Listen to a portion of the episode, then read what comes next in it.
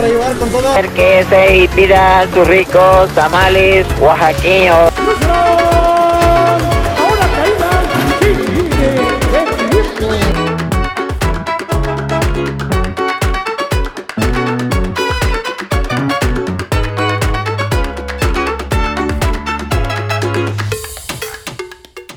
Hola, ¿qué tal? Bienvenidos a todos a un nuevo episodio de Finanzas a la Mexicana, el espacio donde tú puedes aprender lo complicado de las finanzas de una manera mucho más sencilla y amigable que en cualquier otro lado.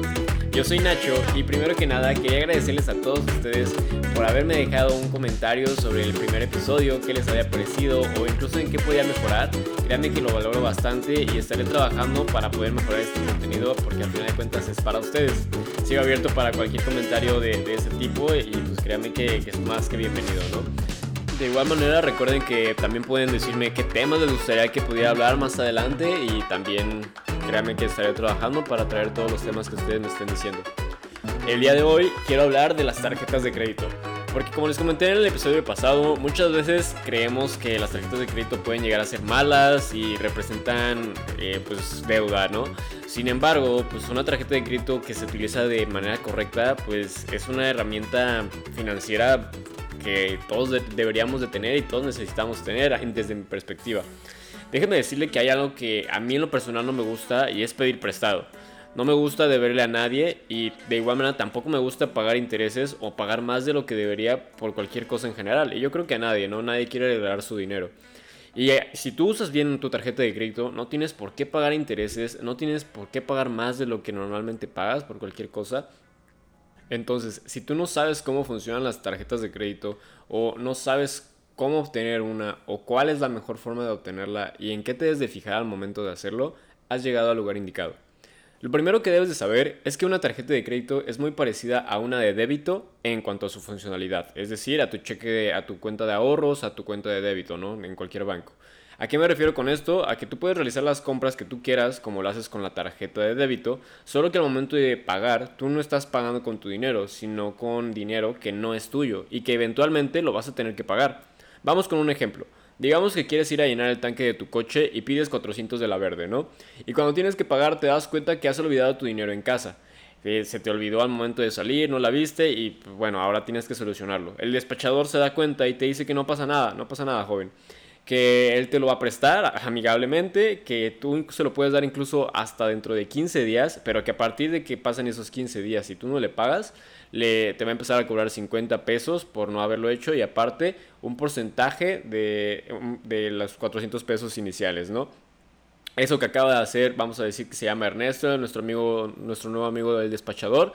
Eh, es lo que hace una tarjeta de crédito. Justamente tuviste una emergencia, tenías que solucionarla, no tenías el dinero en ese momento, pues en este caso alguien te va a prestar dinero, va a cubrir lo que necesitas cubrir y eventualmente después lo vas a tener que reponer, lo vas a tener que pagar. Si tú no lo pagas a tiempo o después de cierto tiempo, vas a tener que, que pagar ciertas comisiones extra o incluso intereses, ¿no? que sería el porcentaje extra.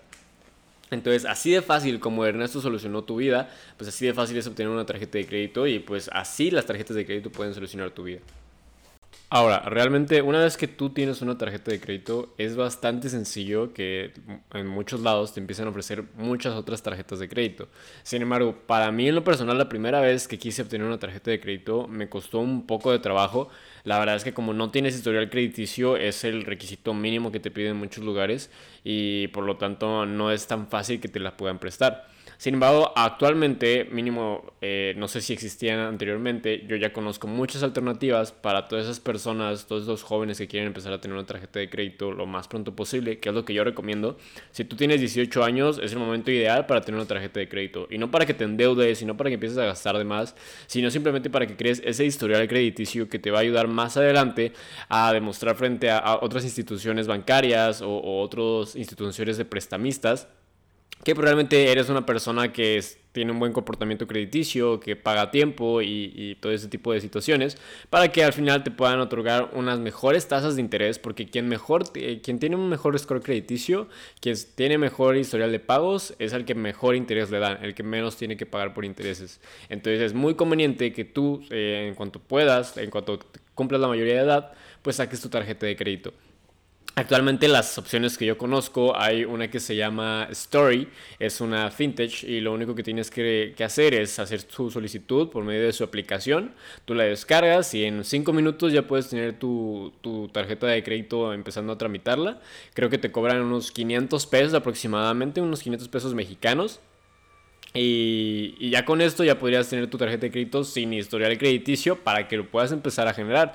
Y una vez que ya pagues eh, por ciertos meses que uses la tarjeta de manera correcta, pues te van aumentando tu línea de crédito poco a poco y pues más adelante puedes llegar a obtener otras tarjetas de crédito, ¿no? Ya con, con el historial crediticio creado.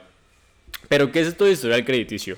Muchas veces, si tú vas y le dices a, tu familia o a tu, a tu tía, a tu mamá, a quien tú quieras, de que, oye, me enteré que estás en buró de crédito, pues yo creo que lo primero que van a hacer es ponerse a la defensiva, ¿no? Eh, actualmente creo que hay una creencia de que si estás en buró de crédito es algo malo, es algo súper negativo. Pero pues, realmente eh, no es así. Uno puede estar en buro de crédito. Yo en este momento estoy en buro de crédito y eso significa que pues yo tengo historial crediticio. ¿no? El hecho de estar en buro de crédito es que tienes el historial crediticio, que, que estás dado de alta en ese aspecto y que pues tienes tarjetas de crédito o créditos activos, créditos al consumo, un crédito automotriz. Todo ese tipo de cosas se ven reflejados en el buro de crédito. Simplemente es el control o el, imagínalo como una hoja en la que está registrado como de, ah, él me debe tanto, él me debe tanto, él me debe tanto, ¿no? Eh, realmente no es algo malo, simplemente es un registro, un control de, de todas las personas que, que, tienen un crédito activo en el sistema nacional mexicano, por lo que pues no, no sería algo negativo, ¿no? Estar en buro de crédito no es algo malo, debemos empezar a quitarnos esa, esa creencia y al contrario, desde mi perspectiva, pues estar en un buro de crédito es entre más pronto mejor. Simplemente hay que tener un buen comportamiento y hay que tener un buen score crediticio. Pero ¿qué es un score crediticio? Eh, pues realmente se divide en varios factores. Eh, muchas veces no conocemos cuáles son los factores que determinan qué tan bueno es nuestro, nuestro score crediticio y yo te los voy a comentar a continuación. Dentro de los principales componentes que conforman el historial crediticio está, primero que nada, la puntualidad. Esto quiere decir que tienes que ser una persona que pague a tiempo sus créditos, ya sea en su fecha de corte o cuando le corresponda, eh, cualquier momento, ya sea un crédito una tarjeta de crédito, para que probablemente no tengas esa deuda innecesaria, ¿no? Que realmente sepas que contigo pueden tener un pago puntual, en el momento en que te toca pagar tú pagas y que eres responsable frente a ese aspecto. Otro de ellos es el uso de tus créditos. Eh, ¿Qué tanto usas de tus créditos? En el caso más que nada de las tarjetas de crédito, ¿no? Si tú tienes una línea de 10 mil pesos, lo, lo, ideal sería para cualquier institución bancaria es que tú usaras entre el 0 y el 24% de tus créditos. Esto quiere decir, en este caso, 2.400 pesos máximo. Cuando empiezas a utilizar más del 40% se puede ver como algo negativo. Sin embargo, no hay ningún problema. Evidentemente, si tú lo necesitas, pues por algo lo tienes esa línea y pues puedes utilizarla. Sin embargo, pues esto podría afectar ligeramente tu, tu, tu score crediticio.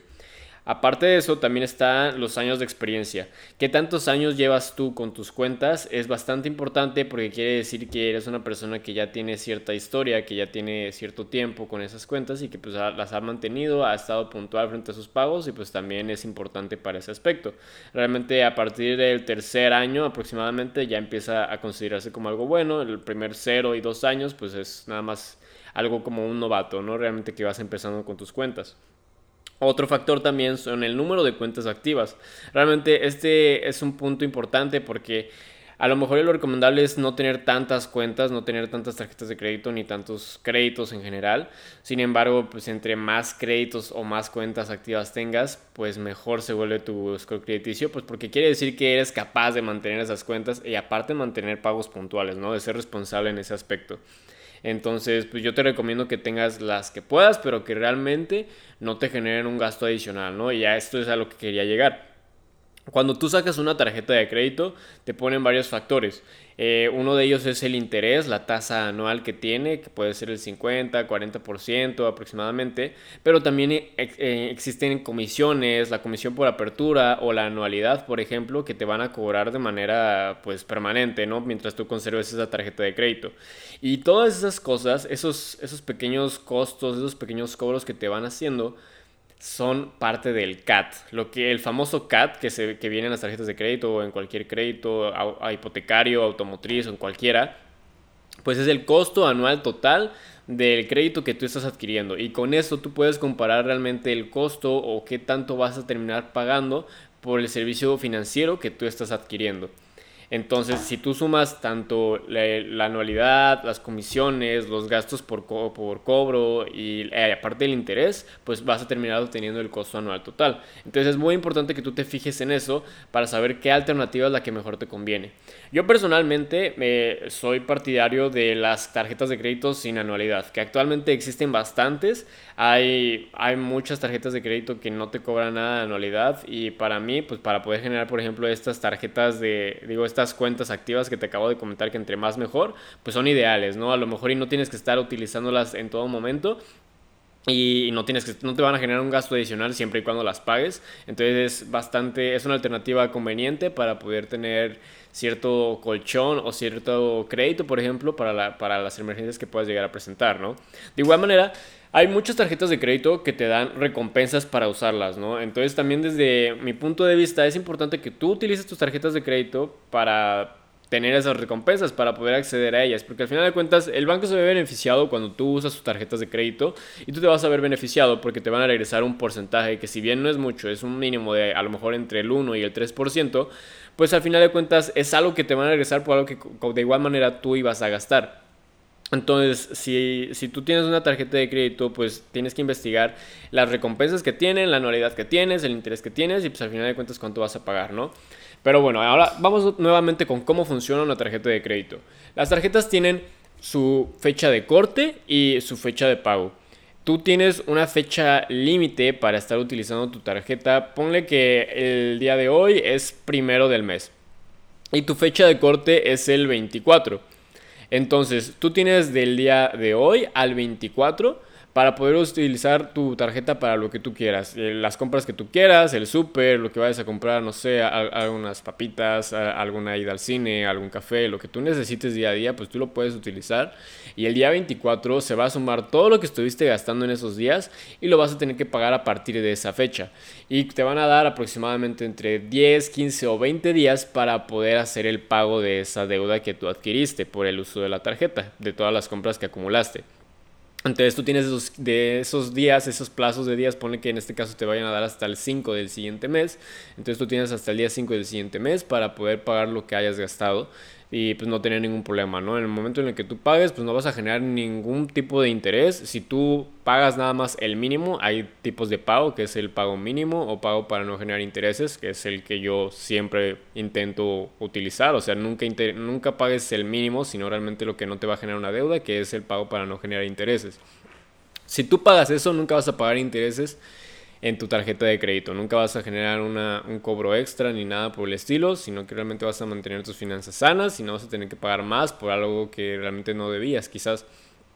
Entonces, yo realmente lo que suelo hacer es que, ok, voy a usar mi tarjeta de crédito para pagar, no sé, este refresco, pero de mi tarjeta de débito, pues lo aparto, ¿no? Si tú tienes una tarjeta, una cuenta de débito que no tenga como un sistema de apartados en tu banca móvil, pues podrías investigar algunas oportunidades. Realmente en lo personal yo utilizo BBVA eh, este tiene una cuenta de apartados que es simplemente como esos sobrecitos que tú solías tener en físico, pues ahora lo tienes en tu celular y tú puedes poner en esos sobrecitos pues el dinero que vas designando, que vas utilizando en tu cuenta, ¿no? Entonces, si yo voy a usar mi tarjeta de crédito para pagar, no sé, 100 pesos, pues esos 100 pesos en ese momento en el que yo los utilicé en mi tarjeta de crédito, pues yo los pongo directamente en ese sobrecito para que al final de, mes o cuando des mi fecha de corte, pues yo saco esos 100 pesos del sobrecito o, todo el monto que estuve utilizando en ese sobrecito y pues pago directamente la tarjeta de crédito, ¿no? Sin tener que estar pensando de dónde lo voy a agarrar o ahora cómo lo voy a hacer para pagarlo, sino que ya tengo designado ese dinero, ya, ya lo tenía designado y es más que nada como usar tu tarjeta de débito, pero aprovechando esas recompensas que te dan, ¿no? Ese 3% de cashback que le suelen llamar para que pues después lo puedas utilizar. Entonces, bueno, ya vimos cómo funciona la tarjeta de crédito, ya vimos lo que involucra el score crediticio, y de igual manera ya abarcamos eh, el CAT, el costo anual total, ¿no? Lo que implicaría. Entonces, mis recomendaciones actualmente eh, frente a las cuentas que yo podría llegar a recomendarte que tengas es buscar tarjetas de crédito que no tengan anualidad. En el caso de tu banca móvil, que tengas ese sistema de apartados para poder hacer ese esa sección de, de, pagar tu tarjeta de crédito y que no tengas problema administrando tus gastos y que de igual manera busques una alternativa que te dé cashback. Actualmente es muy fácil eh, obtener tarjetas de crédito. Hay un banco nuevo que se llama Nubank que personalmente yo en 5 minutos ya tenía mi tarjeta de crédito digital para poder utilizarla y posteriormente a los 3, 4 días me, me hicieron llegar la mía a domicilio. No tiene anualidad y puedes pagarla de igual manera desde su aplicación, bastante recomendable. Eh, cualquier otra duda que puedan llegar a tener, pues nos pueden escribir en las redes sociales de Finanzas a la Mexicana, que es Finalamex en Instagram y de igual manera Finalamex eh, o Finanzas a la Mexicana en Facebook, sin ningún problema. Ahí vamos a estar disponibles para contestar todas las dudas y mensajes que puedan llegar a tener. Entonces, bueno, les agradezco mucho por estar nuevamente hasta este punto en el podcast del día de hoy. El próximo episodio pienso hablar de, los afores, ah, porque yo creo que actualmente mi generación, a partir del 99, 90, eh, pues tienes que empezar a preocuparte por tu retiro, ¿no? Yo creo que estás en la, en la edad ideal, el momento, justo hoy es el momento ideal para empezar a preocuparte por tu retiro, entonces yo creo que el siguiente episodio vamos a hablar un poco sobre eso y cuáles son las mejores alternativas para poder prepararnos para ese entonces. Eh, bueno, sin, sin, nada más que agregar, eh, cualquier otro duda que puedan llegar a tener, estamos disponibles y bueno, hasta pronto, que tengan un excelente día.